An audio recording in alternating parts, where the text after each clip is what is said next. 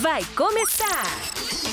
O podcast Simplificando Fitness com Davi Já e Nutrimave Dias. Simplificando Fitness, o podcast do fitness descomplicado.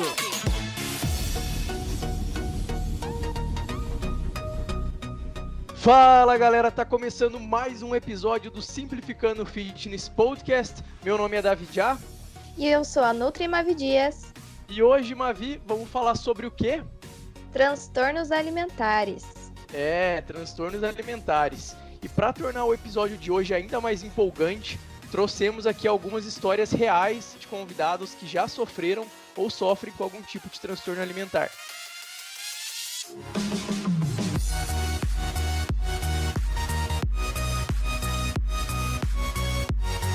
Mas antes da gente começar e de eu chamar cada um deles para que eles contem um pouco da história deles, eu quero que você, Mavi, nos explique o que, que é transtorno alimentar e como que ele está linkado com o episódio da semana passada, quando a gente falou sobre dietas restritivas. Beleza, vamos lá. É, vou explicar para vocês um pouquinho o que, que a gente falou no episódio anterior, né? Se você ainda não ouviu, depois vai lá e escuta, porque tá bem legal, né, Davi? É isso Bom, mesmo. Escuta e segue a gente no Insta também, arroba Simplificando Fitness. Vai lá, aí. Mavi, explica aí. Vamos lá. Como a gente falou no episódio anterior, dieta restritiva é, são dietas que te proíbem de algo, né? Que restringe um grupo alimentar, ou alimentos específicos, ou calorias. Então, uma dieta que você não pode comer carboidratos, por exemplo, é uma dieta restritiva. Elas são atraentes porque elas têm uma propaganda de serem milagrosas, de emagrecimento rápido, enfim. Mas elas não são tão saudáveis assim. A falta de vitamina é um fator que pesa muito. Outra coisa que também não é legal é quando você faz essa dieta, ela funciona. Afinal, você está fazendo uma restrição calórica, que é o que manda no emagrecimento, mas por ser uma dieta monótona, a pessoa não vai seguir muito, né? E aí manter já não vai conseguir manter o emagrecimento, e aí quando a pessoa volta a comer, come tudo que pode e volta o peso anterior até engordando mais ainda. Além disso, a restrição pode levar a uma compulsão alimentar, que é um transtorno alimentar, que vamos falar disso nesse episódio. E o que, que é o transtorno alimentar? É um transtorno mental que se define por perturbações no comportamento alimentar que afetam, na maioria, adolescentes e jovens adultos, podendo levar a grandes prejuízos, tanto físicos quanto psicológicos.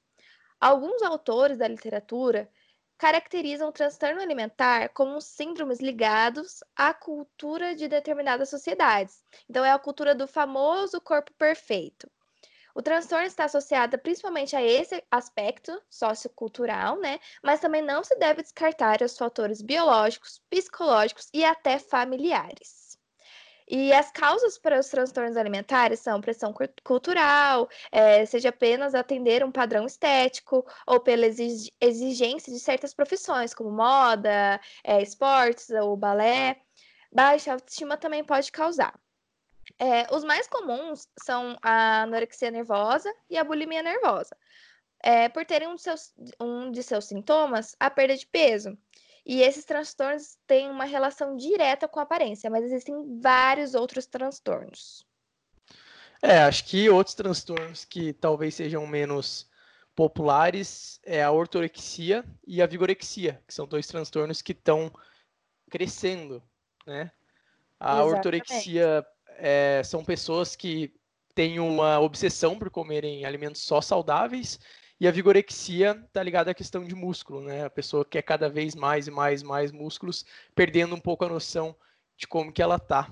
É isso? Exatamente, exatamente. Vou explicar um pouquinho para vocês de cada tipo de Boa. transtorno, para vocês entenderem mais ou menos o que, que é.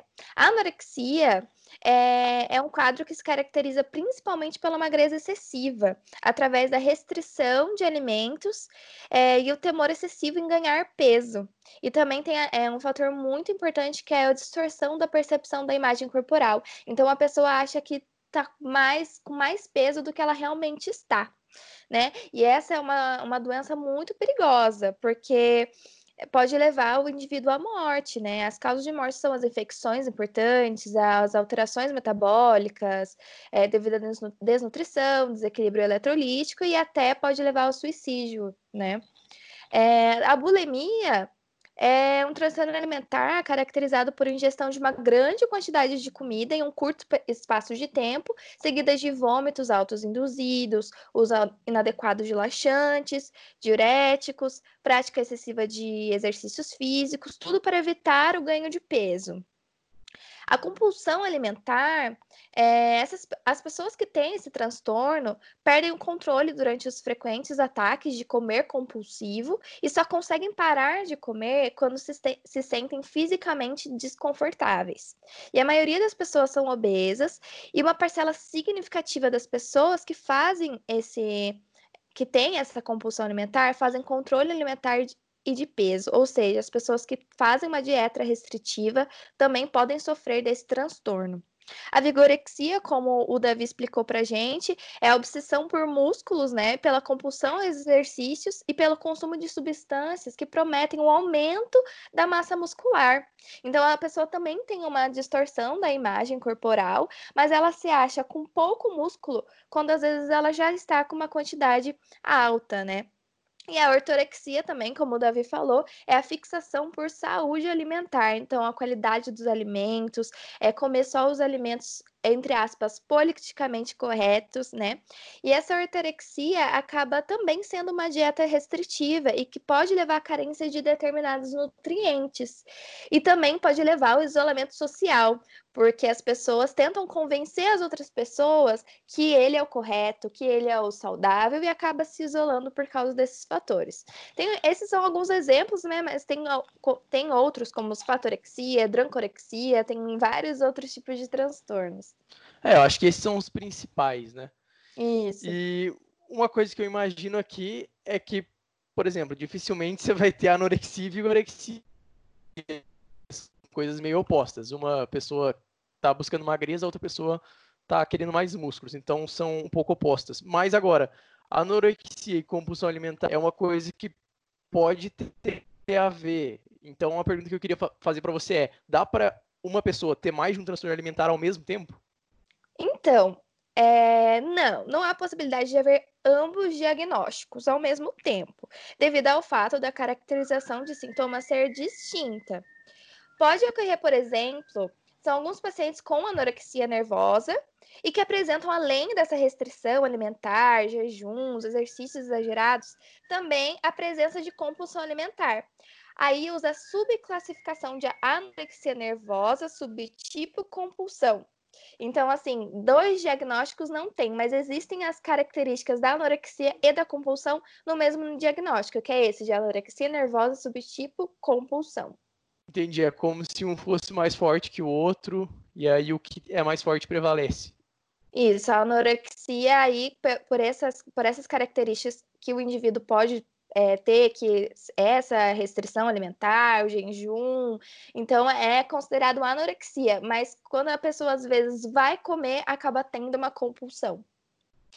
É, e uma coisa é ter um transtorno grave de compulsão alimentar, por exemplo, e outra é de ter episódios. Acho que também tem uma diferença, né? Exatamente. Existem pessoas que têm alguns episódios isolados, que não é uma coisa tão frequente, que não, como eu disse para você, quando eu era mais novo, tinha 15, 16, 17 anos, quando eu fazia dieta restritiva, apesar de não ser restritiva em caloria, mas sim em alimentos, quando eu encostava numa coisa diferente, no chocolate, no doce, eu não conseguia parar de comer.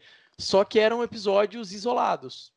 Tipo, acontecia, sei lá, uma vez por semana ou uma vez a cada 15 dias, mas era uma coisa controlada, né? Comparado ao que muita, muita gente passa, eu acho que era até um grau leve. Era um episódio Sim. só.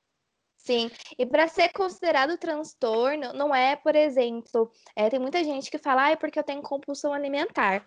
E não, às vezes realmente foi o que você falou, são episódios de compulsão, e não que você tenha o transtorno de compulsão alimentar. Porque para avaliar e para diagnosticar um transtorno, é uma série de fatores, precisa estar tá acontecendo, é, não todos os dias, mas bem. É, com uma certa frequência, né? Então, assim, é, às vezes as pessoas falam, ah, mas eu como demais, eu tenho compulsão alimentar. Não, não é. É realmente são episódios de, mas não é o transtorno diagnosticado. É, exatamente. Segunda sábado eu fazia dieta 100%. Aí chegava domingo, tinha episódio de compulsão, mas era só domingo. Então, você vê que é um negócio que não é tão grave assim. Era controlado. Você fala que é só domingo, não dá para chamar de trans, é, transtorno aqui de compulsão alimentar grave, né? Sim, Tem uma é. diferença. Então agora eu vou chamar aqui alguns convidados, como eu estava dizendo, que são pessoas que sofrem ou então já sofreram com algum tipo de transtorno alimentar. São eles a Raiza, a Sara Diniz e o Carlos Eduardo. A Raiza e a Sara Diniz vão participar aqui com a gente presencialmente, ao vivo. O Carlos, por um probleminha técnico que ele teve, ele vai mandar um áudio contando a história dele e a gente também vai colocar aqui. Então vamos começar com vocês, meninas. Primeiro, Raiza, se apresente, quem é você, quantos anos você tem, qual que é a sua história com alimentação, com transtorno. Fique à vontade para compartilhar. Bom, obrigada, Davi. Obrigada, pessoal, pelo convite. É, então, eu sou a Raiza, eu tenho 21 anos, sou formada em jornalismo e a minha história com alimentação, ela já vem, tipo, de muito tempo, assim, eu sempre tive muita ligação com alimentação por ter uma família bem italiana, por gostar de cozinhar com a minha avó, então essa era a parte gostosa, assim. Só que aí quando a gente né, vai crescendo, a gente vai tomando consciência de algumas coisas, vai tendo é, muita influência de fora tal, então eu comecei sempre a me achar diferente. Nunca me achei assim gorda, até porque eu nunca fui, não sou, e hoje eu entendo isso, porque até porque eu tenho amigas que são gordas que tiveram que me ensinar que ser gorda assim não é um xingamento ou não é um grande problema e tudo mais, mas isso é outra história, mas é, eu nunca me senti muito à vontade comigo mesma, desde pequena, assim, eu não lembro de um momento na minha vida em que eu me senti à vontade comigo. Mas aí, coisas da vida, a gente vai crescendo, vai, vai indo para as escolas diferentes, vai prestando vestibular, vai entrando na faculdade, e as coisas vão acumulando.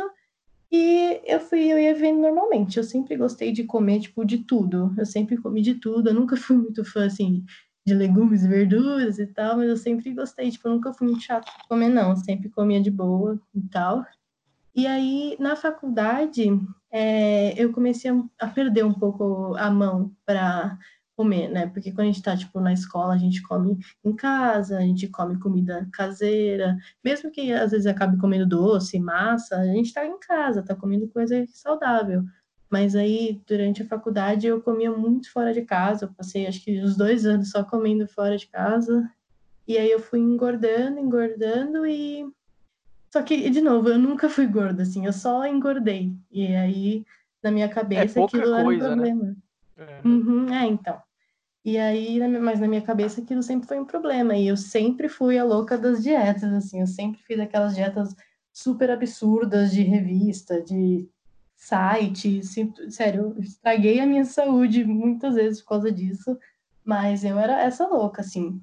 Mas aí eu Bom, continuei na faculdade e tal, e aí acho que no meu penúltimo ano, não, no meu último ano de faculdade, a gente tem que fazer o TCC, né? O trabalho de conclusão de curso. E aí, no meio disso, antes de eu começar mesmo a pegar no tranco para fazer esse trabalhão, é, eu fui fazer uma dessas desses programas de emagrecimento, que é o que vocês falam da dieta restritiva do episódio anterior. E eu fiz esse, esse, programa de emagrecimento e em dois meses eu perdi 10 quilos. E foi muito legal. tipo, é, foi legal porque eu perdi peso, porque eu comecei a me mexer, porque eu comecei a fazer esporte, porque eu comecei a comer legumes e verduras, eu comecei a comer coisas que eu nunca achei que eu ia comer na minha vida, mas eu comi e, tipo, foi bem interessante, foi bem legal, só que o meu problema é que mesmo 10 quilos mais magra, eu nunca olhei no espelho e vi essa diferença. Nunca, assim. Para mim, eu, eu via nas fotos, assim, comparação de fotos, sabe? Tipo, dois meses atrás, dois meses depois, eu via a comparação das fotos e via o quanto eu tinha perdido de gordura e massa, não sei o quê. Mas quando eu olhava no espelho, meu, não, eu não sentia nada. Sentia como se, tipo, nada tivesse mudado. Sendo que muita coisa tinha mudado. Então, depois desses dois meses, é, eu voltei a comer, né, como uma pessoa normal. É, com, e comia, comecei a comer, tipo, arroz, feijão que eu não podia comer na época, eu gosto muito, então voltei a comer, tipo, na janta, no almoço, mas sempre balanceando muito. Comecei a comer, tipo, pratão de salada, sempre tentando ser o mais saudável possível. Mas aí chegou o fatídico TCC, né, que acaba com a vida de muitos universitários. E por conta dele, eu meio que me desregulei totalmente. Então, eu comecei a, além do estresse, além da ansiedade, eu comecei também, de novo, a comer muito fora de casa. Não tinha marmita às vezes, eu tinha que comer fora. Então, meio que tudo foi voltando. E aí veio a ansiedade. Eu gosto muito de comer doce, então comia doce, doce, doce. E aí eu, quando eu parei para ver, eu tinha ganhado 6 quilos desses que eu tinha perdido.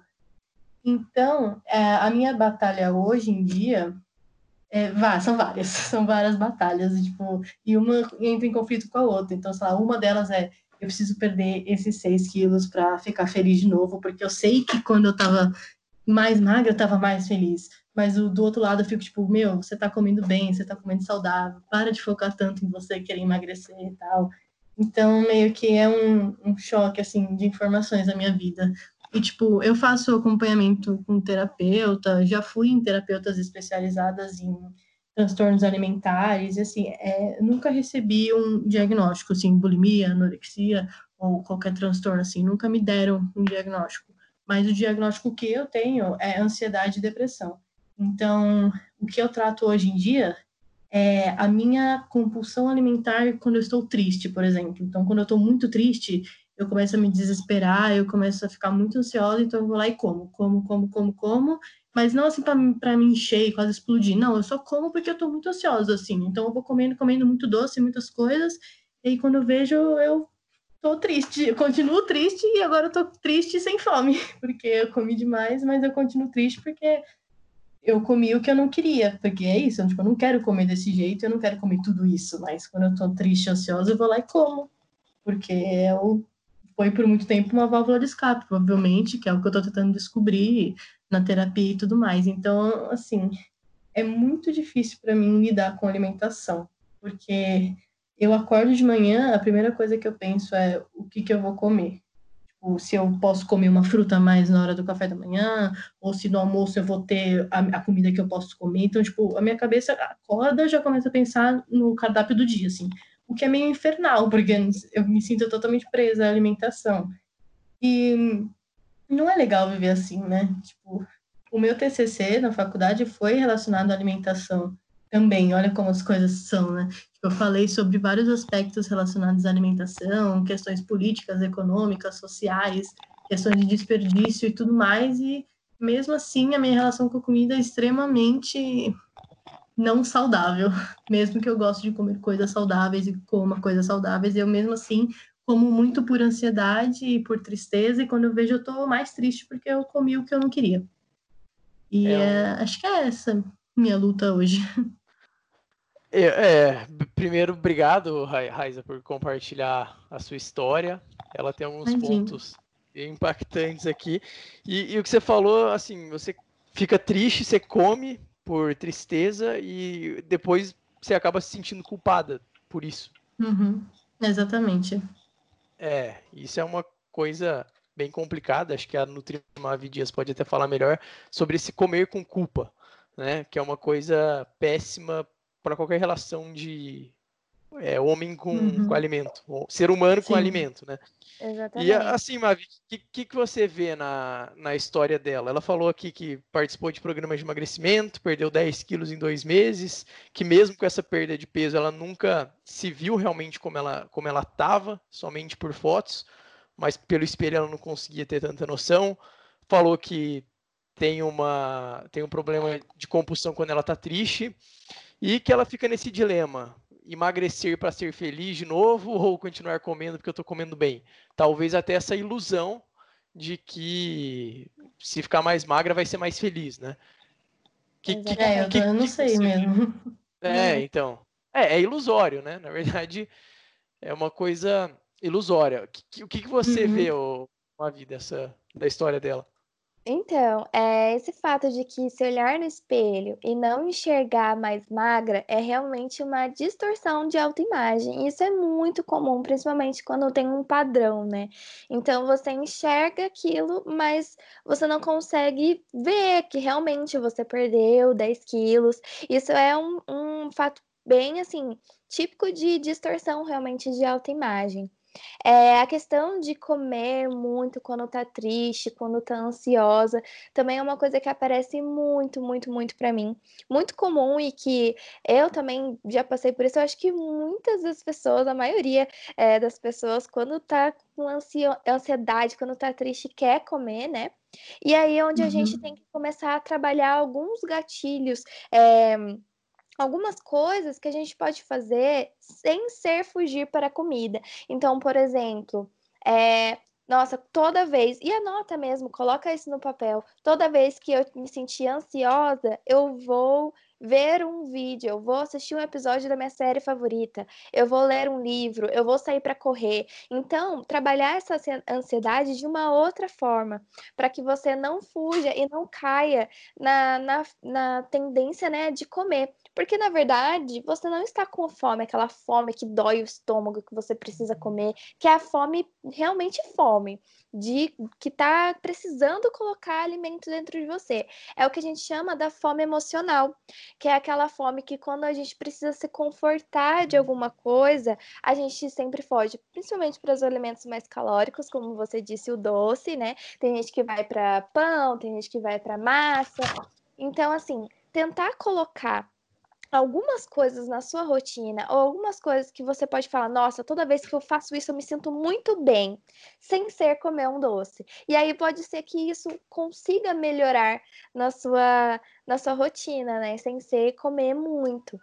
É, a questão de se sentir é, mais magra para se sentir feliz, realmente é, é bem ilusório, né? Então, é, comer sem culpa. Então, você vai comer e tudo bem, tá tudo bem. Depois, no outro dia, você faz a sua alimentação normal e aí você emagrecendo, você vai se sentir mais feliz. Tá bom, então vamos colocar como uma meta o um emagrecimento, não tanto também, né? Para não, não sentir tanta. para não já entrar em outro transtorno, né? Que seria a anorexia. Mas é colocar uma meta, beleza, eu quero emagrecer, eu quero emagrecer. Por quê? Então, pensa mesmo pensa, por que, que eu quero uhum. emagrecer? Quando eu emagrecer, eu vou me sentir como? Se eu não emagrecer, eu vou me sentir como também? E vai vendo os prós e contras disso. Se isso é realmente o que você quer, ou se é alguma coisa que está imposta na sociedade, que é uma coisa que às vezes a família fala, é, às vezes você vê um famoso que é assim e você quer ficar assim. Então, ver realmente se é o que você quer. Se é o que você quer, então procura uma ajuda de uma nutricionista que vai te ajudar certinho sem colocar dietas restritivas, fazer um acompanhamento mesmo para que você chegue no peso que você queira e que você realmente esteja feliz, mas de uma forma mais saudável. Muito legal, é verdade isso da ansiedade, tipo, tentar achar outras maneiras, mas nossa, é, é muito, muito triste essa é coisa. Difícil. Tipo, é, é, é, Tipo, a gente comer é algo inato a gente, né? Tipo, a gente é ser humano, a gente come, a gente igual respirar, igual tomar banho, tipo, a gente come. Não devia ser tão, não devia ser uma tortura assim para as pessoas comerem, sabe? Isso, isso me deixa bem chateada, tipo, pensando real nisso, uhum. tipo, por que, que é, a gente faz esse tipo de coisa com a gente, né? Eu entendo que assim, eu sou viciado em atividade física, sabe? Tipo, bem, bem viciado, eu gosto bastante. Talvez seja até um, um vício bom. Mas talvez seja a mesma coisa chegar para mim e falar, cara, agora você não vai descontar a sua ansiedade do dia na atividade física, vai procurar outra coisa fazer. Vai, sei lá, ler livro, não vai poder mais treinar. Eu fico imaginando, caramba, deve ser meio desesperador mesmo. É, é, é uma é um quebra, desafio. é uma quebra, cara. Sim, é um desafio, mas que vai te fazer bem porque depois não vai vir esse sentimento de culpa e além de comer muito, tudo que é exagero não faz bem, né? Então assim, tudo que a gente tem uma compulsão por fazer, tudo que a gente, nossa, não vejo a hora de fazer, eu quero muito fazer, chega a ser um pouco ruim. Então assim, quer comer um chocolate, tô com muita vontade de comer chocolate, tudo bem, come um pedacinho de chocolate, mas não precisa comer 20 barras de chocolate, entendeu? Então assim, come um pedaço, dissolve na boca, sente o sabor, mata aquela vontade. Se ainda continuar, uhum. meu Deus, eu tô ansiosa, não funcionou, porque na maioria das vezes não funciona mesmo, né? A gente continua ansiosa, a gente continua triste. Vai fazer outra coisa que vai distrair realmente a sua cabeça, que vai falar, nossa, não, não estou pensando mais nisso, porque eu estou, não sei, conversando com uma amiga que faz muito tempo que você não conversava. Então, assim, é explorar realmente o que tem dentro de você, para ir você descobrindo e vendo, nossa, isso deu certo, vou fazer sempre isso. Eu acho que até essa é uma pergunta que eu, que eu queria fazer para você, tipo, como é que eu sei diferenciar que eu tô com a ah, vontade de comer um chocolate e quando eu tô, tipo, com muita ansiedade, que, tipo, essa vontade meio que é camuflada na ansiedade, a ansiedade é camuflada nessa vontade, e aí eu como, tipo, porque eu tô ansiosa ou não porque eu estou com vontade. Não sei se deu para entender. Sim, deu para entender sim. É, então, a vontade daquele alimento é quando você. Nossa, eu, por exemplo, às vezes me dá uma vontade de comer chocolate mesmo. Então, assim, eu penso só no chocolate. Falo, meu Deus do céu, eu preciso de chocolate. Eu comi um quadradinho, já saciou minha vontade, porque era só uma vontade do sabor. Então, assim, comer um pouquinho daquele alimento que você tá pensando o dia inteiro, às vezes, é sim uma vontade. Agora, quando você come um pedaço, mas já quer comer outro, outro, outro, outro, outro, aí sim é a ansiedade aí que tá, que tá falando para você. Entendi. É, na minha época do ensino médio também, quando eu é, chegava domingo e comia, era, era, eu pegava, sei lá, um, um, chocolate da caixa, e aí eu nem terminava de comer o primeiro, eu já estava pensando em qual que eu ia comer depois. exatamente.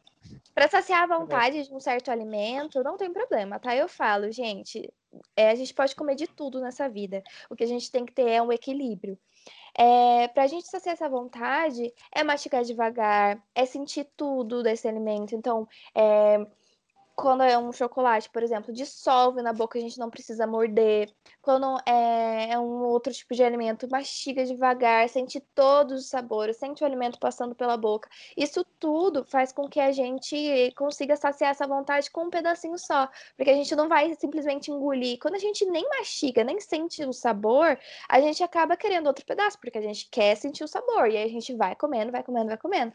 Quando a gente sente o sabor na boca, então a gente naquela, hum, então não dá vontade de comer outro. Então assim, a gente já sentiu a vontade. Se der vontade de comer outro, ou é porque é muito gostoso, ou porque a gente realmente está querendo colocar só alimento na nossa boca.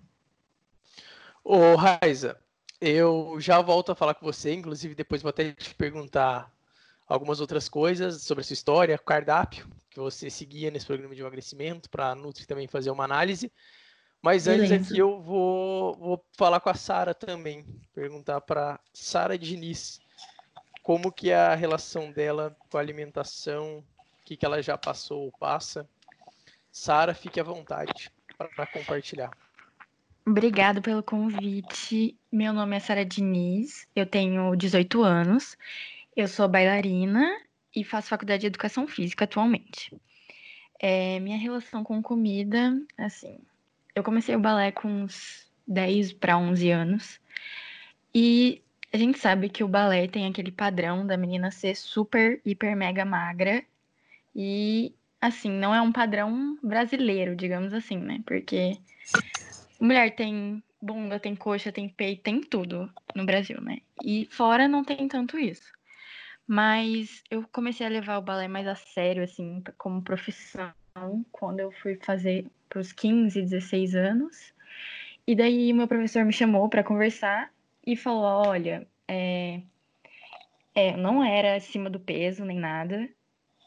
E mas ele falou: olha, se você realmente quer isso, você precisa emagrecer, porque assim não dá e tudo mais. E daí eu fiquei com isso muito na cabeça, já era quase período de férias. Daí eu tava assistindo TV um dia e começou a falar sobre jejum intermitente. E eu lendo, eu vendo aquilo, né, vi que, ai, milagroso, em uma semana a mulher emagreceu 8 quilos, ai, em um mês a mulher emagreceu 12 quilos. E eu fiquei, ai, eu acho que eu quero fazer isso, e fui pesquisar sobre. Aí eu vi o jejum intermitente junto com o low carb, não comer nada de carboidrato. Daí fui, me inscrevi numa academia e comecei não é, fazia jejum intermitente de 16 horas, não comia nada de carboidrato. Eu evitava comer fruta porque tinha açúcar, eu não comia nada fora dessa dieta.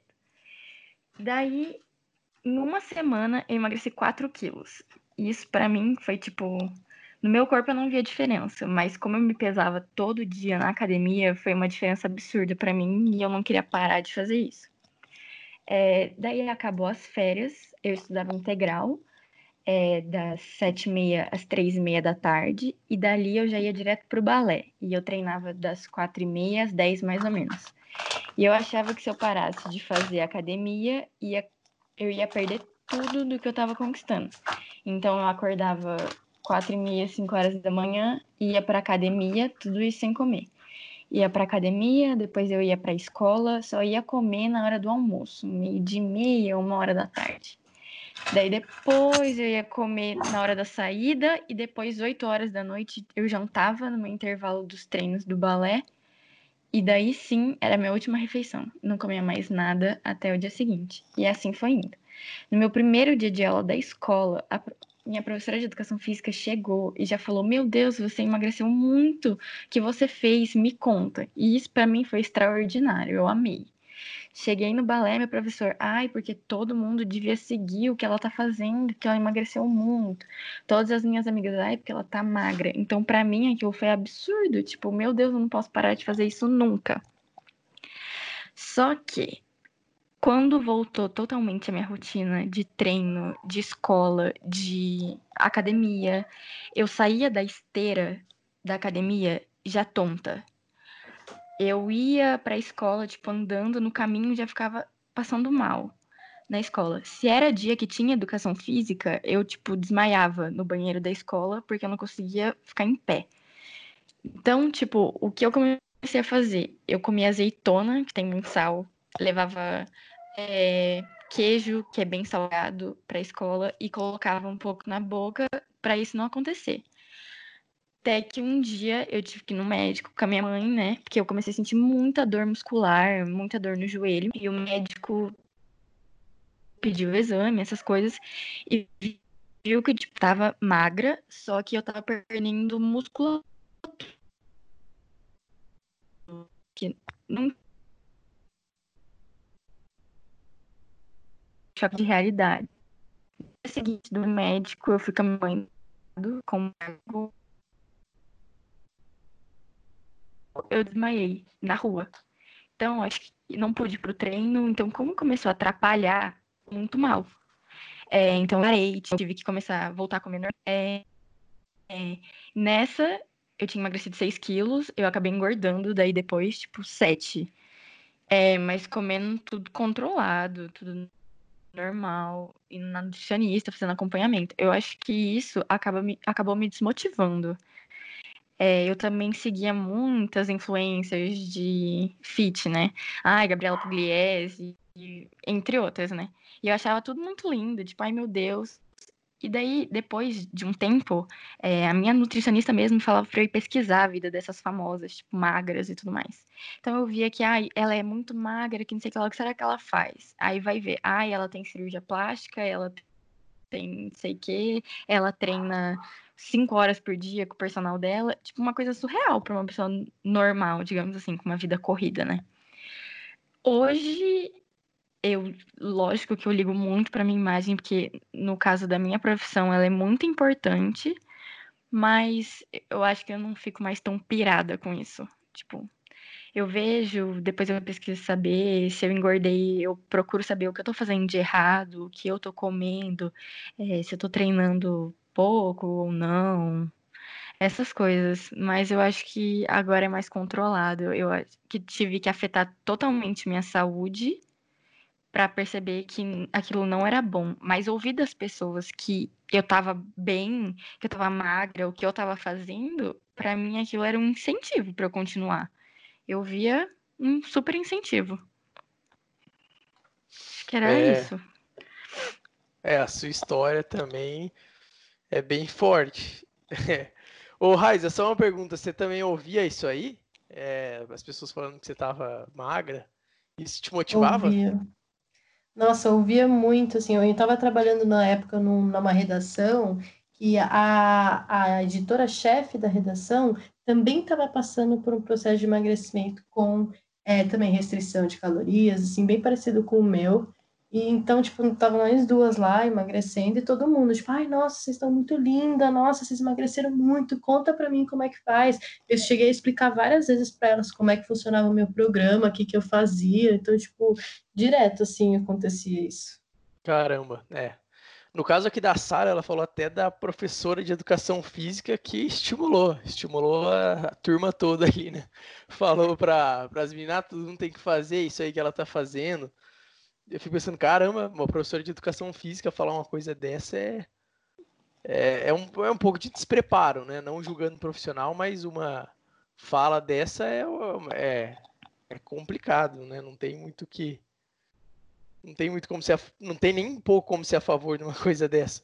Você falou uhum. do balé, que você é bailarina. A nossa Nutri, a Mavi, também é bailarina, bailarina profissional, sofreu algumas coisas em relação a cobrança que existe no balé de ter que emagrecer e tal, essas coisas. E aí você falou que você, faz, que você fazia, ou não sei se você faz ainda, jejum intermitente. Você faz ainda ou não? Não. Aí você fazia 16 por 8, que a gente chama, que são 16 horas de, de, de é, em jejum e 8 horas de alimentação, aliado a isso ao low carb.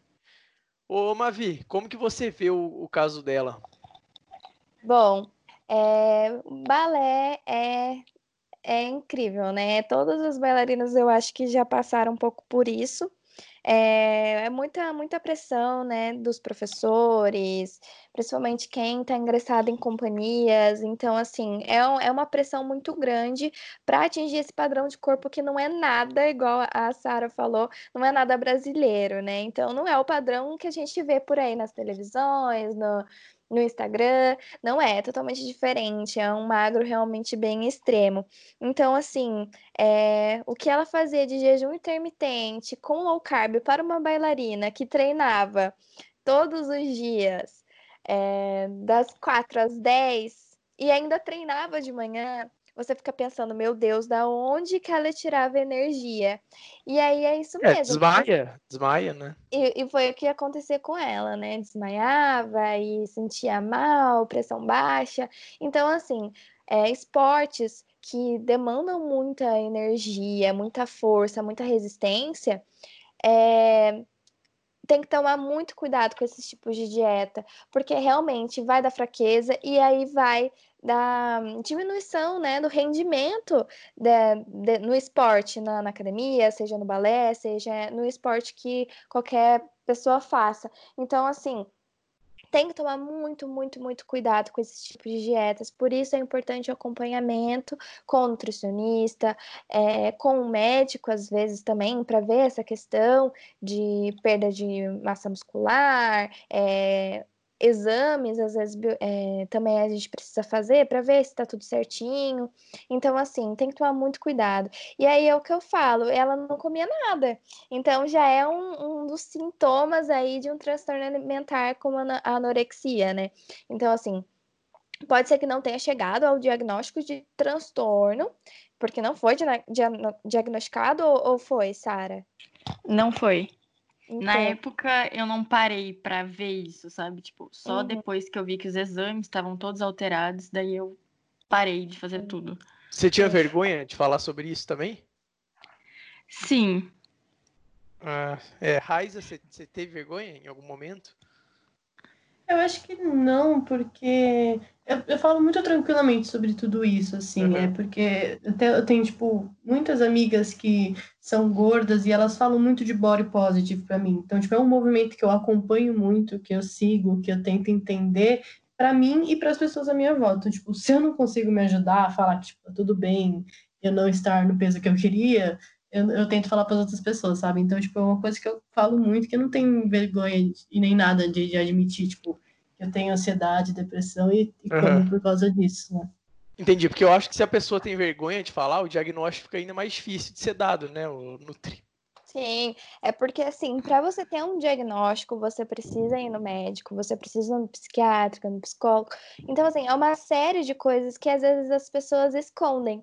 Uma coisa muito é, comum na bulimia, porque a bulimia as pessoas não falam que elas é, fazem um vômito autoinduzido, que elas tomam laxante, que elas tomam diuréticos. A anorexia é um pouco mais fácil de diagnosticar, porque é mais visível. A bulimia não. Então, assim, quando as pessoas não, não falam sobre isso e não aparentam estar com isso, fica muito mais difícil fazer esse diagnóstico. E o diagnóstico só, é, só pode ser feito por, por médico, o diagnóstico mesmo. O que pode acontecer é a pessoa chegar no meu consultório, eu perceber alguma coisa e encaminhar para um, um médico, mas é, é tudo um acompanhamento psiquiátrico aí. Vou colocar aqui também agora a história do Carlos para a gente discutir. Bom, então boa noite, galera. Carlos aqui falando. É... Bom, me chamo Carlos Eduardo, tenho 18 anos, é... curso Direito atualmente. E quando o Davi postou lá no, no story dele do Insta, é... se alguém já teve algum transtorno alimentar, né, é, algum problema nessa questão, logo de antemão já mandei uma mensagem para ele que queria participar do, do podcast. É, então, no ensino fundamental, né, contar um pouco da minha história, até o nono ano ali eu era bem gordinho mesmo. É... Cheguei a pesar 96 quilos, não era tão alto assim, tinha uma estatura mediana até então.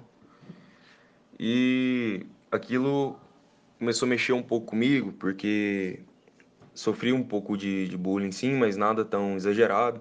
Mas sempre tinha aquela piadinha, né? Que às vezes até ria junto com o pessoal, mas no fundo sempre, sempre tinha aquela, aquela dorzinha lá, né? Incomodando. E então, até o, o ensino médio, eu, eu era bem gordo, né? No, no ensino fundamental. E só resolvi é, tomar alguma atitude já no ensino médio, no, isso no primeiro ano. É com 15 anos de idade, né? É, e aí eu tentei diversas vezes fazer uma dieta, tentava, dava errado, tentava de novo, dava errado. E todas essas todas essas dietas, dietas muito restritivas, né? E acabava que não conseguia manter por muito tempo, mas até que uma vez eu consegui manter por isso, essa dieta muito restritiva por dois meses e meio, mais ou menos né, com aquelas, essa dieta com aquelas características da anorexia nervosa que a Nutri comentou agora há pouco, né? É uma quantidade baixíssima de carboidrato, muita atividade física. E isso até me trouxe um resultado bem significativo, por assim dizer, de 96 quilos, desci para 73 quilos, e isso uma mudança assim muito rápida, né? Muito drástica. E foi e era uma dieta assim muito inconsequente mesmo, que um dia eu consumia, suponhamos, 3.500 calorias, aí no outro dia já ir lá e pá, 1.500 calorias por dia, é isso mesmo, vai dar certo e pronto. E a, longo, e a, a curto prazo foi bom, porque é, perdi aquela gordura toda, né? Tava magro, mas não tava com psicológico nada bem, é, tinha fraqueza, tinha tontura, não conseguia prestar muita atenção na aula e a família em cima, é, porque eu comia muito pouco e o pessoal começou a perceber isso, começou a notar, falou, você está comendo muito pouco, você está muito magro, aquela coisa toda. E até, eu, até que eu conheci, chegou um, um aluno transferido para minha escola que, que ele fazia musculação e eu olhei pro cara e falei, esse cara já tem um corpo top, porque ele não tá tão magro, tem tem uma quantidade boa, né? O cara é forte, né? Pensei comigo. Tem uma massa magra e tal. Ele já treinava alguns anos, né? Apesar dele ter 15 anos, ele já tinha uma quantidade boa de massa magra, que ele treinava desde os 12, me parece. É, esse amigo é o Vitor. Um salve, Vitor. Vocês estão me escutando. Hoje ele tá lá nos. mora nos Estados Unidos. E eu colei no cara. Fiquei amigo do cara. É, perguntei para ele se ele treinava. Ele falou que fazia musculação, mas estava parado. Eu, a gente conversando e tal convenci ele a, a, voltar, porque eu queria começar a fazer academia também, chamei ele pra gente treinar junto. E assim foi. a gente começou a treinar junto, é, eu tive uma, uma facilidade muito grande para ganhar massa muscular. E é uma observação que eu quero colocar, quando eu comecei a fazer musculação, eu já comecei, é, já não fazia mais dieta restritiva, porque ele me falava que é, musculação, para você adquirir uma massa magra, você não, não dava para você ficar comendo muito pouco, você tinha que comer mais tal. Eu resolvi parar de fazer dieta restritiva e começar a comer é, normal, vamos por assim dizer. Mas, mas agora que vem a questão da compulsão alimentar, é, ou os episódios, né? Eu, eu, eu, concordo que não é um quadro diagnosticado de compulsão alimentar, mas sim episódios de compulsão. E toda vez que eu comer algo assim que eu que eu fiquei muito tempo sem, é igual uma pizza, é, um x-salada, um hambúrguer, alguma coisa assim nesse sentido. Comia demais, demais mesmo. E, e com isso foi aumentando meu peso. É, ganhei massa muscular, mas também ganhei aquela gordura junto. Mas você fala, ah, mas não tem como você ganhar massa muscular sem vir aquela gordurinha e tal. Mas não tava vindo só aquela gordurinha, tava vindo uma boa quantidade de gordura. Só que isso eu fui meio que, meio que isso foi espalhando meu corpo, né? Foi, não, deu, não tava dando para perceber de cara, mas quando eu tirava minha camiseta, eu já via aquela gordura que é, não era pouca, eu tava ficando muita gordura. É, e eu fiquei nesse, nesse, nesse, nesse jogo de musculação, comendo muito e engordando, aumentando peso. Aí cheguei nos meus 85 quilos, né? Aí já estava no segundo ano do ensino médio, indo fazer 16 anos. E durante o segundo ano todo, é, e boa parte do terceiro também, fiquei nessa. De.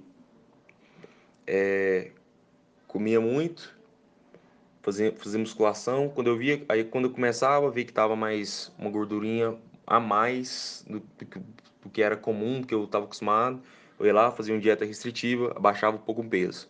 Aí depois ia lá, comia demais, a gordura voltava. Aí depois eu fazia dieta restritiva e ficava naquele famoso efeito sanfona, né? Uma, uma hora tava mais magro, com uma quantidade de massa muscular, outra hora tava mais gordo, ficava naquele ia e voltava.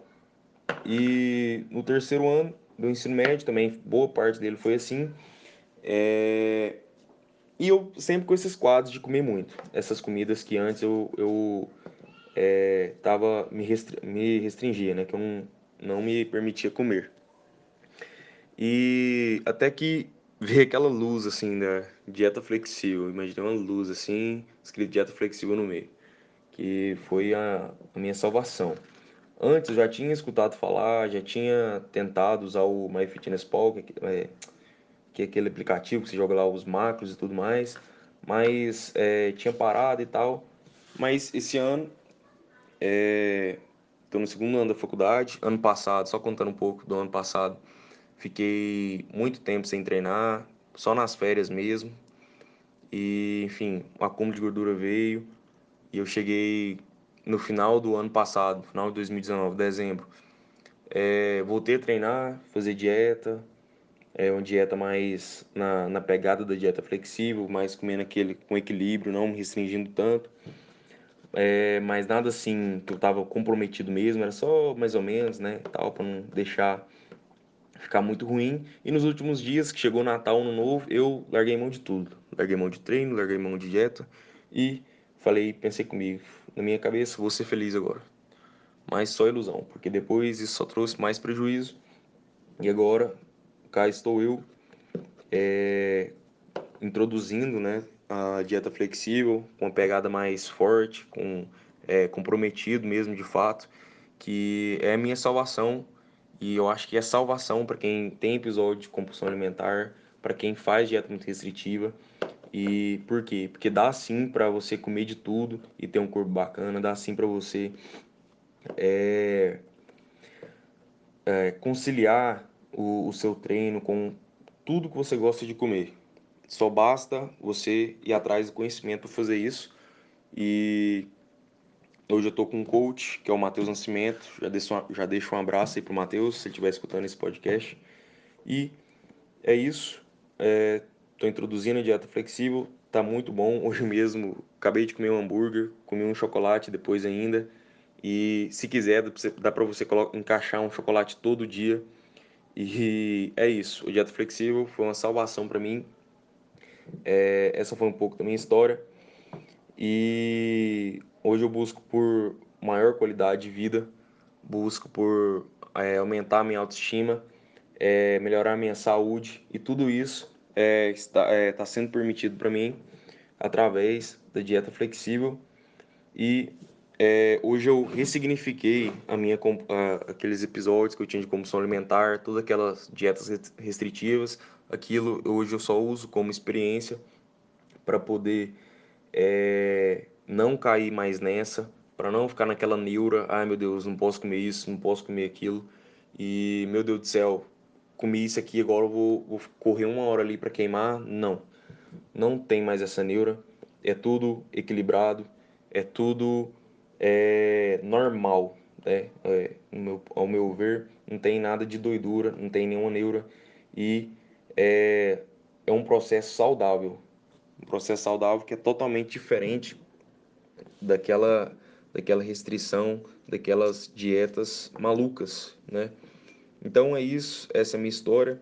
E é, sou um adepto da dieta flexível. E mesmo tendo poucos dias que eu comecei agora com, com um coach, tudo mais, já tá, já tô tendo alguns é, resultados significativos. E creio que eu vou alcançar sim meu objetivo. E espero que esse podcast alcance muitas pessoas e mude a vida de, dessas pessoas e que elas possam ressignificar né, toda aquela é, restrição alimentar, quem fez e quem ainda faz, que possa abrir os olhos diante disso, ver que não é normal, que não faz bem para a saúde. E é isso. Um abraço, valeu pela oportunidade aí, Davi. Abraço para a Nutri, para as outras meninas aí também. Valeu. Ah, que legal a história, né?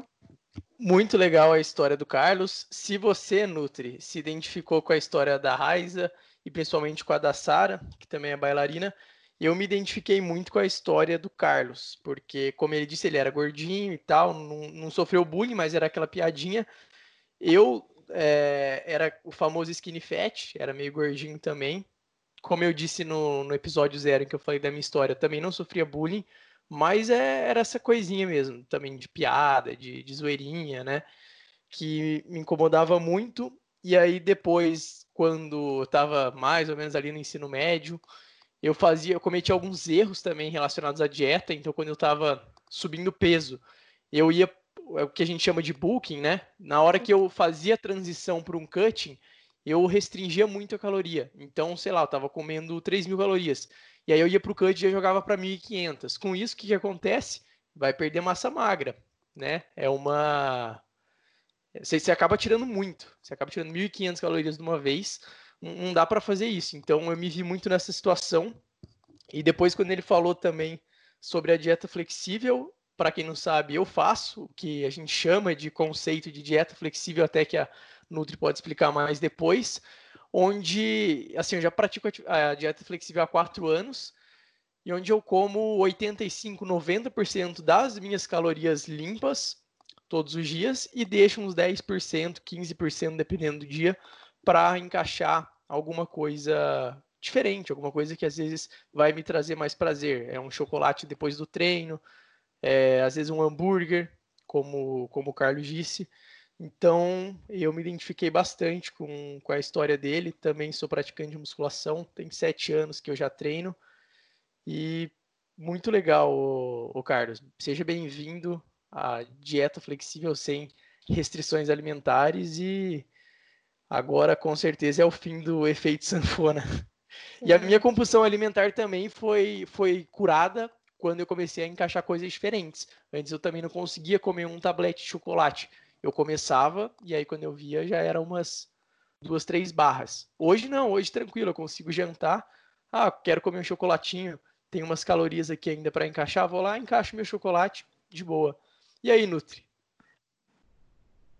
Então, bem legal é o que ele falou, né? Que foi realmente o que eu falei no começo, que uma dieta restritiva pode levar a episódios de compulsão. E foi o que ele falou, né? Quando ele podia comer, aí ele comia é, muito hambúrguer, pizza, enfim, alimentos mais calóricos. E realmente é, é isso que acontece, gente. Quando a gente restringe muito, quando a gente tem a oportunidade de comer, a gente vai querer comer o quanto a gente puder, porque a gente não sabe o dia que a gente vai poder comer de novo. E é, a dieta flexível, ela é bem legal, porque você consegue encaixar alimentos que você gosta também no, no, seu dia a dia. Então, assim, a dieta flexível, na verdade, deveria ser todas as dietas do mundo, né? Porque a gente não, não pode proibir uma coisa, porque quando proíbe, fica mais gostoso, não é verdade? Então, assim, quando você proíbe, nunca mais você vai poder comer pizza. A vontade de pizza aumenta. Então, assim, a dieta flexível é isso: é você ter a possibilidade de você comer um alimento que você gosta sem ficar na neura, sem ficar paranoico, sem falar, meu Deus, já era, não vou conseguir mais chegar no peso que eu quero, enfim. Então, assim, é uma história que, que realmente, Carlos, acho que pode motivar bastante, bastante gente que, que escuta, né? Para mostrar que, que dietas restritivas aí não, não vão ajudar e vão realmente dar o efeito sanfona aí que, que muita gente não, não, não quer, né? Que na verdade que ninguém quer. É verdade, Nutri. E a dieta flexível, ela é a dieta do, do cara inteligente, não é a dieta do cara desleixado, não. Tem, tem gente aí que pensa, ah, eu tenho minha meta de carbos, de gordura, de proteína, então eu vou bater tudo com sujeira. Não é assim que funciona, né? É, o, é. Tem que pensar nas fibras, tem que pensar nas vitaminas. Exatamente. Tem, ter... tem outros fatores também que são importantes para a estética, mas principalmente para a saúde, né? Exatamente, por isso que é importante o acompanhamento, porque nutricionista sabe o que, que, o que qual alimento você pode encaixar ali, que vai é, que você vai atingir todas as quantidades de vitaminas que você precisa num dia. Então, assim, é, é muito importante é, vocês procurarem um profissional, seja para dieta flexível ou seja para outro tipo de dieta, para poder te auxiliar. Até a low carb e a cetogênica que a gente falou no episódio anterior pode ser funcional, mas sempre com acompanhamento. É, sempre com acompanhamento. A Sara falou da estratégia de jejum intermitente. Eu chamo de estratégia porque de fato é uma estratégia, não é uma dieta, né? Sim. Eu eu tenho a minha opinião sobre jejum intermitente. Eu, eu acho legal jejum intermitente. Eu não faço, mas tenho diversos relatos de pessoas que fazem e que se dão bem. Ela tem alguma, alguns benefícios comprovados, né? Sensibilidade à insulina, uhum. algumas outras coisas. Pode ajudar muito no, no, no controle do apetite. O sistema nervoso simpático fica mais em alta. Com isso, pode haver um aumento de produtividade. Eu acho que é até uma estratégia legal para se encaixar. Só que é uma estratégia, não é uma dieta. Exatamente. Seja, é, é, a dieta ali, 16 por 8, beleza. As 8 horas de alimentação, eu tenho que comer adequadamente de acordo com o meu objetivo, certo? Dá, inclusive dá até para o cara que quer hipertrofia consegue. Hipertrofia fazendo jejum intermitente, né? Desde que nas 8 horas ele dê conta de comer aquilo que ele precisa. Exatamente, sim, é uma, uma estratégia que precisa ser muito ter muito cuidado, né? Porque algumas pessoas não se, não, não se adaptam a isso. É, porque às vezes é, não vai na academia de manhã e aí de manhã precisa comer alguma coisa, senão passa mal. Então tem pessoas que uma, o organismo não, não, não suporta esse tipo de estratégia. Então é uma coisa que tem que ser estudada junto com a pessoa e nem, não simplesmente sair fazendo. Mas sim, é uma estratégia que pode sim ajudar muitas pessoas com diabetes, nessa questão de resistência à insulina. É, Pessoas que querem emagrecer também eh, pode ajudar na quebra de gordura, principalmente quando tem o jejum é, antes da atividade física. Então, é. assim, pode ser uma estratégia boa aí, mas tem que ser estudada. É, acho que é de caso a caso. Eu, por exemplo, adoro treinar em jejum. Principalmente quando eu tô na, tô na rotina, assim, em época de quarentena, que às vezes junta a faculdade com o trabalho e tem, tem que acordar muito cedo, tipo 6 horas da manhã. Se eu comer antes, eu vou ficar meio embrulhado. Então eu gosto de ir fazer meu treinamento de jejum e me dou muito bem. Só uhum. que tem pessoas que não se dão bem com, tre com treinamento em jejum. Tem pessoas que, sei lá, vão, vão acordar e já vão treinar, mas talvez elas precisem é, mandar um shake ali com, com aveia e whey, por exemplo, né? Para ter uma absorção ali mais rápida, alguma coisa nesse sentido. Eu acho que vai muito do caso a caso, né, Nutri? Sim, é, eu digo por, por mim mesma. Então, assim, é, eu, quando eu vou treinar um, quando é treino só de aeróbico, eu vou muito bem em jejum. Mas quando eu vou fazer algum tipo de atividade física que me pede um pouco mais de força, de resistência, eu já não consigo. Minha pressão já é mais baixinha mesmo. Então, assim, eu já teria que ter comido alguma coisa. Então, vai realmente de organismo a organismo. Isso é, isso, por isso que eu falo, dieta é uma coisa que. A alimentação né, é uma coisa que você precisa ver junto com a pessoa e cada caso realmente é um caso. É, e assim, eu gosto de treinar em jejum, mas geralmente a minha última refeição do dia anterior também foi bem reforçada. Então, beleza, eu vou treinar às 6 da manhã, mas às 10 da noite eu fiz uma refeição completinha. Carboidrato, gordura, proteína. Então eu acordo bem no outro dia, até para treinar musculação. A última refeição que você faz no dia anterior acaba tendo um impacto nisso, né? Tem, tem muito impacto. Então, legal, falamos aqui de jejum intermitente também. Ô, Raiza, eu falei que eu ia te pedir o, o cardápio que você fazia no programa de emagrecimento. Você lembra? Uhum. Como que era? Lembro. Como que você comia? Pra gente entender aqui. Porque a, a, a Sara falou que fazia low carb. E, vo, uhum. e você? Como então, que era? Provavelmente, provavelmente era low carb também, que eu não sou muito familiarizada com os termos técnicos, mas tipo, é, meu café da manhã era uma torrada, um queijo cottage, um suco verde. Era basicamente isso. Podia comer ovo também, às vezes. É, na hora do almoço era muita salada, vegetais, tipo é, cenoura, batata, batata doce e uma carne. Eu não consumo carne vermelha, então eu ou comia ovo, ou frango, ou peixe. E Aí tinha lanche da manhã e lanche da tarde, que era tipo uma fruta. E a minha janta era também uma proteína, que também era frango, peixe ou ovo para mim. E eu só podia comer salada, tipo vegetais, tipo é, batata doce, esses, esses tubérculos assim, eu não, não podia comer na hora da, da janta. E aí, tipo, a ceia era uma gelatina ou meio copo de suco de uva. uns bagulho meio é. absurdo, assim.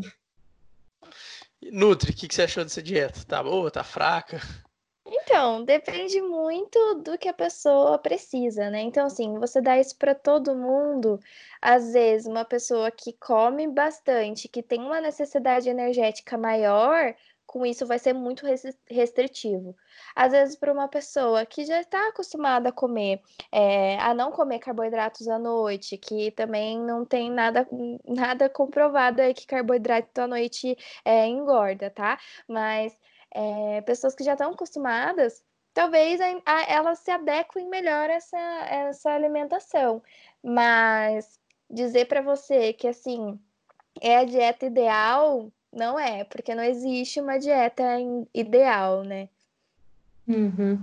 Um negócio que é, pensava muito, assim, tipo, além de, de ser uma, uma dieta base para todo mundo, tipo, no começo eu, eu acordava muito, muito mal, eu acordava fraca, fraquíssima, assim, de não conseguir levantar direito da cama. Aí eu descia me arrastando para tomar um café e nem o café me, me aguentava assim por um tempo. Só depois tipo, de muito tempo é que eu fui, tipo, sei lá, acho que meu corpo se adaptou, ou Sim. ele não precisava mais de tanta energia, sei lá. E aí depois de um tempo é que eu consegui, tipo, acordar bem, assim, um pouco mais forte, aí começar o dia, porque no começo eu acordava fraca, fraca, fraca demais. Exatamente. É, por realmente ser uma dieta assim padrão para todo mundo, a pessoa não calculou realmente quanto de caloria você precisava. Então, às vezes você estava comendo menos do que você precisava, menos do que você é, precisava para emagrecer, inclusive. Então, assim, quando a gente restringe uma quantidade muito absurda de calorias, a gente fica sem energia mesmo. Então, é por isso acredito que você acordava sem energia, fadigada. Então, depois de um tempo, o nosso corpo ele é muito inteligente. Então, ele vai se adaptando com a alimentação que a gente coloca. Então, é, ele, foi, ele foi pensando assim: nossa, ela tá comendo pouco, então eu vou ter que gastar menos energia, porque senão eu vou, vou desmaiar, eu vou passar mal. Então, ele foi se adaptando e abaixando o que a gente chama de taxa metabólica basal, taxa metabólica a nossa taxa metabólica, o quanto a gente gasta para a gente sobreviver, para a gente fazer as nossas atividades. Então, ele foi diminuindo essa taxa para que você não sentisse mais essa fadiga, esse mal-estar.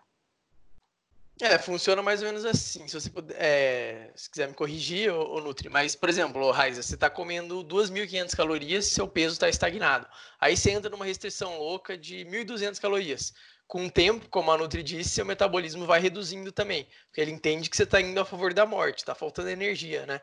E aí, você está em 1.200, uma hora seu peso vai estagnar, aí você volta a comer 2.500. Só que aí agora que acontece é que seu metabolismo não está mais em 2,500, está em 1.200. Aí você volta para os 2,500, geralmente você até volta mais do que isso, mas supondo que você volte para 2,500, você vai estar num superávit de quanto? 1.300 calorias?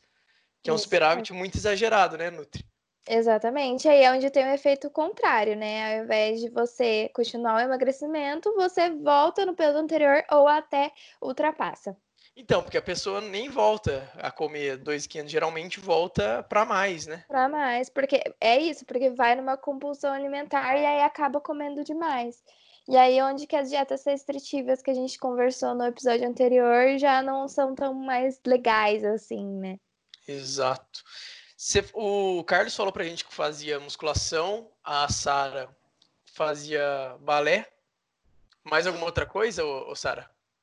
Eu fazia balé e musculação. Ah, balé e musculação. E a Raiza?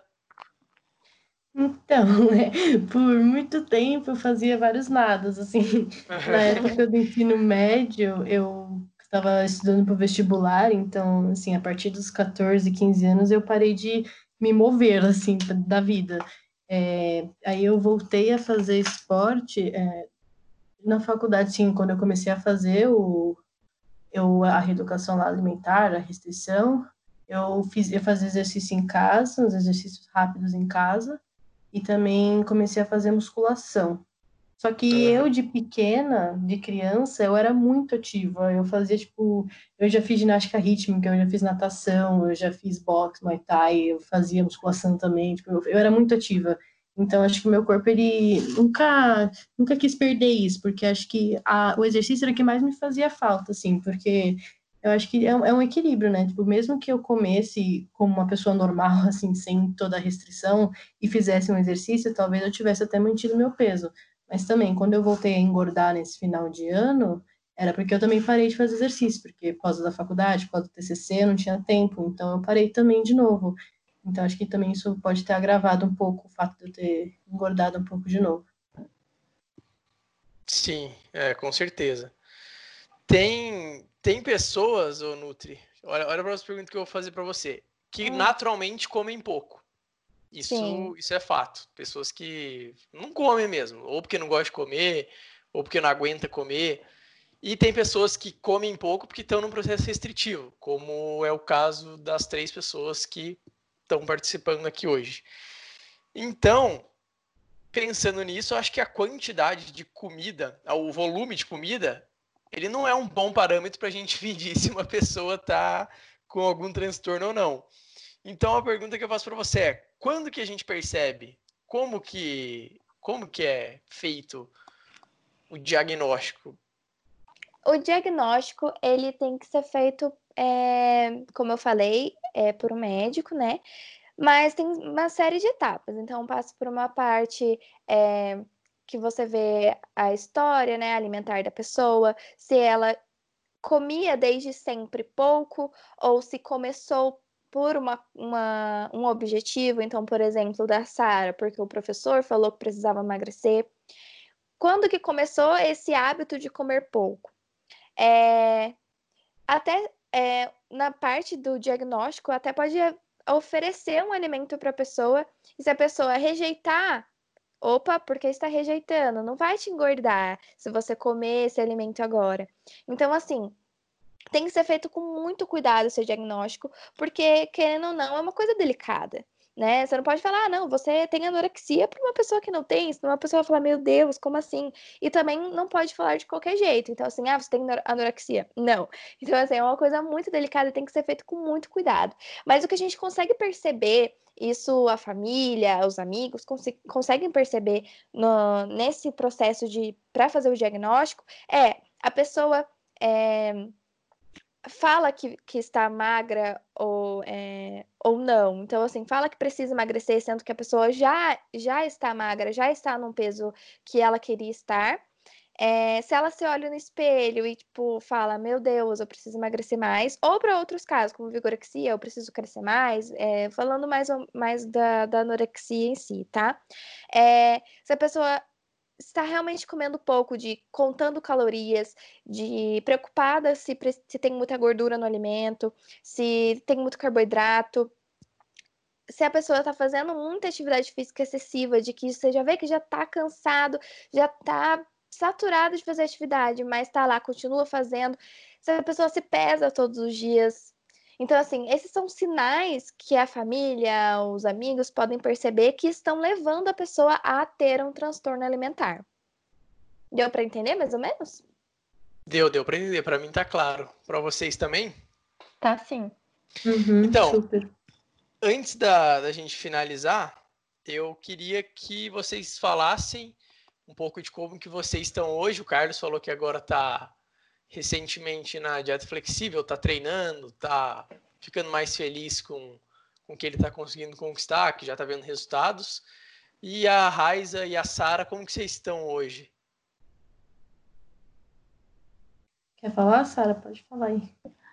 Pode ser. Ah, eu ainda me comparo muito com as pessoas, bem menos do que antigamente, mas eu vejo que eu busco mais a parte saudável hoje. Eu não vou parar de comer algo porque ah, isso vai me fazer mal ou algo do tipo, não vou me matar no outro dia de treinar para compensar o que eu comi. Mas eu acho que agora é mais controlado mesmo. Tipo, eu como bem, faço minhas atividades físicas, porque eu acho que eu não consigo parar mesmo. E é isso. É, que é uma coisa boa, né? Atividade física aí é, é, seria bom se todo mundo fizesse. E você, Raiza, como que você está hoje? Então, eu eu tô tratando, na verdade, a minha ansiedade e a minha depressão, que é o principal fator que me faz comer de forma compulsiva, assim. É, eu, me, eu tento me educar muito para não me sentir mal quando eu como, mas ainda é um processo muito, muito difícil para mim. É, eu ainda ainda estou tentando lutar contra essa, essa raiva desnecessária da comida e e pensar que tudo bem comer um chocolate, que tudo bem comer um pedaço de pizza, assim, que não vai acabar com a minha vida. O problema são os hábitos e eu também tento continuar com o esporte, que é um negócio que eu gosto muito e nunca quis parar, então eu quero continuar o máximo que eu puder. Legal. E qual, qual que é a mensagem que vocês têm para o ouvinte? A gente sabe que transtorno alimentar é uma coisa bem ruim, até como vocês falaram aí, traz sofrimento, traz situações desagradáveis, traz distorção de imagem, tem várias consequências negativas. Só que a gente sabe que a indústria é forte, que existem ainda padrões de beleza, que existem algumas coisas que podem levar, levar as pessoas a esse desespero de quererem perder peso muito rápido. E aí isso é o que geralmente vai levar à dieta restritiva, que vai levar ao transtorno alimentar. Uma coisa acaba linkando a outra. O que, que vocês têm para falar para o ouvinte? Olha, eu acho que o que ajuda muito é conversar com quem realmente entende disso, seja psicólogo, nutricionista, médico, educador físico, o que for. Porque ele vai saber te instruir. Às vezes você está engordando por um problema hormonal ou psicológico e você não sabe o que está acontecendo e tenta resolver do seu jeito e nem sempre o seu jeito vai resolver tudo. Acaba vai piorar outra coisa, tudo mais. Então, acho que conversar com profissionais da área ajuda muito.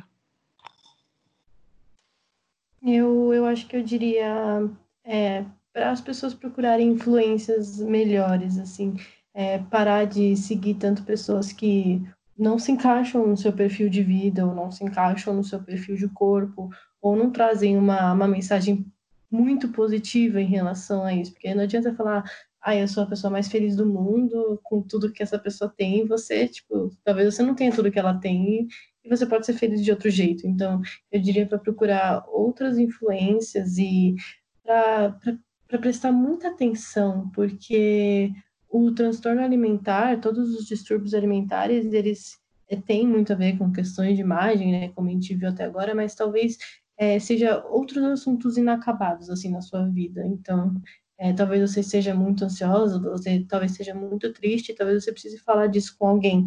Então, ao invés de você se culpar por estar comendo muito, tenta entender, senta-se na cadeira, olha para frente e fala: por que, que eu estou comendo desse jeito? E aí você vai tentar puxar lá no fundo o que que tá te fazendo comer assim. E, meu, principalmente para famílias, tipo, antes de falar Tipo, eu chego e falo, ah, eu quero emagrecer. Aí minha família vai lá e fala, ah, então fecha a boca. Então vai lá, faz exercício. Então, tipo, antes de falar isso, pergunta se a pessoa tá bem, pergunta se a pessoa é, quer falar alguma coisa. E quando essa pessoa emagrecer, ao invés de falar, tipo, nossa, como você tá bonita, primeiro você pergunta, tipo, você tá bem? É, você precisa de alguma ajuda, você passou por alguma coisa, se a pessoa fala, tipo, não, eu tô bem, é, tô feliz, tá, emagreci porque eu quis, você fala, ai, que legal, então que bom que você tá feliz com o seu corpo, tipo, porque pode ser um corpo bonito, mas corpos são bonitos, sabe? É quem falou, não existe um padrão, então tomem cuidado com as palavras que vocês usam e, é, eu acho que é isso. É, gostei muito do que você falou. Na semana passada a gente falou um pouquinho também sobre essas influenciadoras aí, principalmente principalmente no caso de mulheres, né? Que muitas influenciadoras ficam pregando coisas absurdas que só reforçam esses comportamentos que não são nada saudáveis. Então, eu acho que é isso mesmo, é buscar algumas fontes que sejam mais legais, buscar corpos que talvez se pareçam mais com o seu, ou alguma alguém que passe uma mensagem positiva, né? Alguma coisa, alguém que pregue, tá bom, quer mudar, mas vem aqui por esse caminho que não seja o caminho da loucura. Vamos fazer isso de uma uhum. forma saudável, seja buscando a ajuda de um profissional. Eu acho que é bem legal o que você falou, Raiza. Concordo uhum. bastante. Uhum. É isso aí, concordo com todos aí que falaram. Vocês falaram tudo. E é isso, gente. Eu acho que quer procurar realmente pessoas que saibam é, do assunto, como a Sara disse. Se você precisar de ajuda, não peça ajuda para as pessoas que não são informadas, porque pode acontecer de dar informação errada e aí ampliar né, o problema.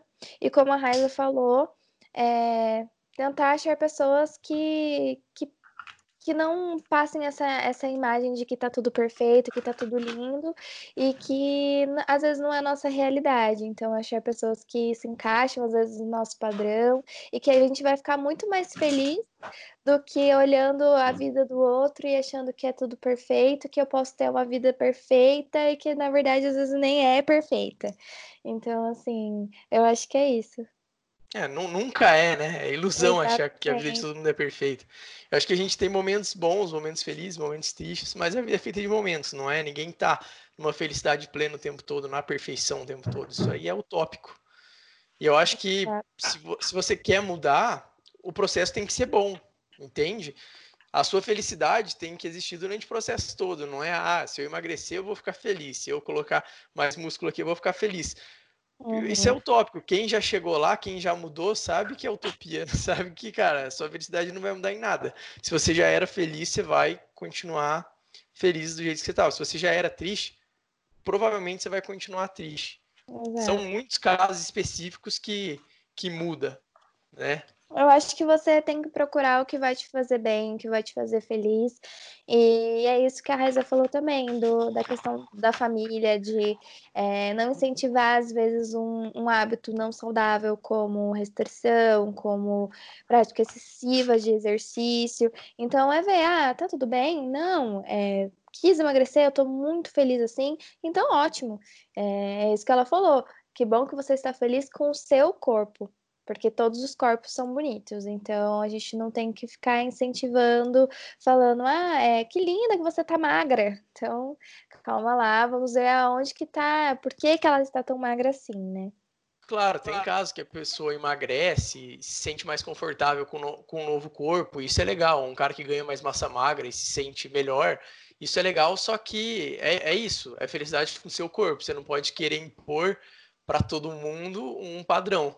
Não é porque Exatamente. você emagreceu que todo mundo tem que emagrecer, porque se Exato. emagrecer vai ser feia. Entende? Exatamente, é esse o pensamento. É esse. Menina, vocês têm alguma dúvida para Nutri? Pode ser relacionada à nutrição, qualquer coisa. Ah, estou bem tranquilo, mas eu adorei mais tudo alguma que, observação? que vocês falaram. Ah, por mim tá, tá tudo certo. Eu gostei muito do que vocês falaram, tudo foi bem explicativo, sério, ajudou a entender melhor. Foi ótimo. É, eu achei que foi tudo muito importante do que vocês falaram, porque eu, pelo menos, tinha muita vergonha de falar sobre. Então, eu acho que as pessoas escutarem pode ser que ajude, seja para procurar ajuda ou para qualquer outra coisa. Legal. Ah, então beleza. Eu vou deixar meu Instagram aqui, arroba underline, deixar o do podcast também, que é o arroba simplificando fitness. Mavi, se você quiser deixar o seu Insta, e Meu as meninas Instagram... também, se quiserem. Meu Instagram é arroba nutri.mavidias, tem várias informações legais lá, sigam lá. Se as meninas quiserem, para alguém que se identificou com a história, quiser trocar uma ideia, podem ficar à vontade também, e-mail. Ah, gente, meu Insta, eu vou soletrar, tá? Porque é meu nome é meio complicado. É R-H-A-I-S-A G de gato e T de tatu. Então, se vocês quiserem conversar sobre algum assunto assim, se eu não tiver resposta, eu conheço alguém que possa ter. Então, é isso. O meu é arroba Diniz Sara, com H no final. Tá certo então, pessoal. Fechamos? Fechamos. Obrigado, viu? Quero agradecer a participação de todos aqui, da Nutri, das meninas e também do Carlos, que participou conosco por áudio. Tá bom? Valeu, gente. Boa tchau, noite tchau. Boa noite. Tchau, gente.